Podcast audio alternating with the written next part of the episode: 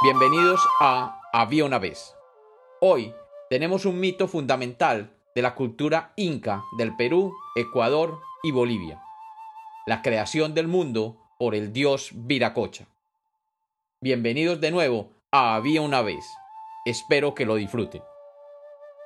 Había una vez, había una vez un mundo inca donde todo era oscuridad y ningún ser existía. De repente, el dios Viracocha salió del lago Titicaca y creó la tierra y el cielo antes de regresar al lago. Después de un tiempo, notó que dicho mundo era un mundo triste porque no existía nada y todo era oscuro y frío. De nuevo salió del lago Titicaca y moldeó una raza de gigantes monstruosos para que poblaran la tierra, pero estos se dedicaron a guerrear entre sí, y Viracocha decidió destruirlos, mandando un diluvio que destruyó totalmente este mundo. Habiendo fracasado en su intento por crear este primer mundo, Viracocha se dedicó a crear un mundo donde los seres humanos fueran más semejantes a él. Y así, tomando un par de piedras, esculpió al primer hombre y la primera mujer. Y luego les dio un nombre. Y estos inmediatamente cobraron vida y se reprodujeron. Después de ser creados, los seres humanos se fueron a vivir bajo la tierra en las cuevas, temerosos de aquel nuevo mundo en el que estaban. Y Viracocha se sintió de nuevo triste. Viracocha creó entonces otro grupo de hombres y los llamó los Viracochas, y los envió a que hablaran con los hombres de las cuevas para que salieran y se esparcieran por la superficie de la tierra los seres humanos escucharon a los viracochas y salieron a poblar el resto del mundo.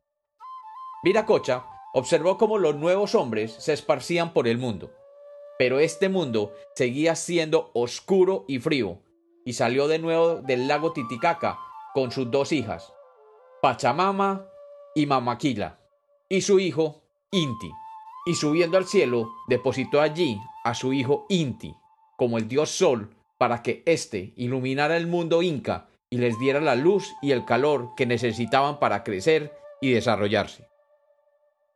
A su hija, Mamaquila, la ubicó en el cielo para que iluminara las noches, cuando Inti se ocultaba.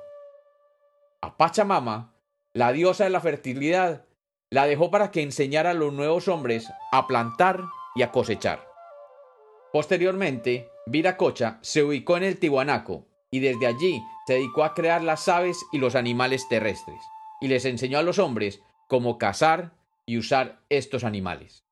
Después de la creación, Viracocha se dedicó a recorrer el mundo enseñando, civilizando y sanando a las personas enfermas, hasta que un día llegó a donde hoy es Cusco y fundó la ciudad donde estableció su primer reinado, dando el mando de la primera ciudad y del primer imperio a uno de los llamados orejones, llamados así porque se colocaban grandes discos de oro en los lóbulos de las orejas.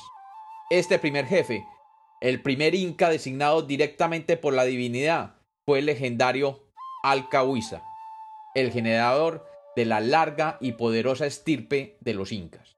Habiendo terminado su misión en las tierras de los incas, se dirigió hacia la costa del Pacífico, acompañado de los viracochas, y advirtiéndoles a los incas que en el futuro otros vendrían diciendo que ellos eran Viracocha y que habían regresado, que no les creyeran, pero que él sí algún día regresaría. Y luego se internó caminando sobre el mar y desapareció en la inmensidad del océano Pacífico, junto a sus hombres Viracocha. Y como los cuentos nacieron para ser contados, este es otro mito de había una vez.